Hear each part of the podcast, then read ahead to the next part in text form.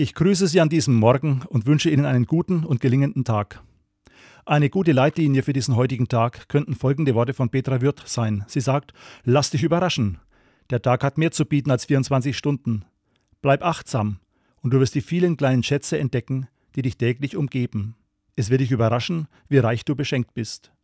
Soweit Petra Wirth. Ich wünsche Ihnen für diesen Tag Achtsamkeit und den Blick für die kleinen Dinge, die Gott Ihnen heute schenkt. Vor allem aber wünsche ich Ihnen ein dankbares Herz. Achtsamkeit und Dankbarkeit machen das Leben reich. Dieser Tag bietet eine Chance dazu.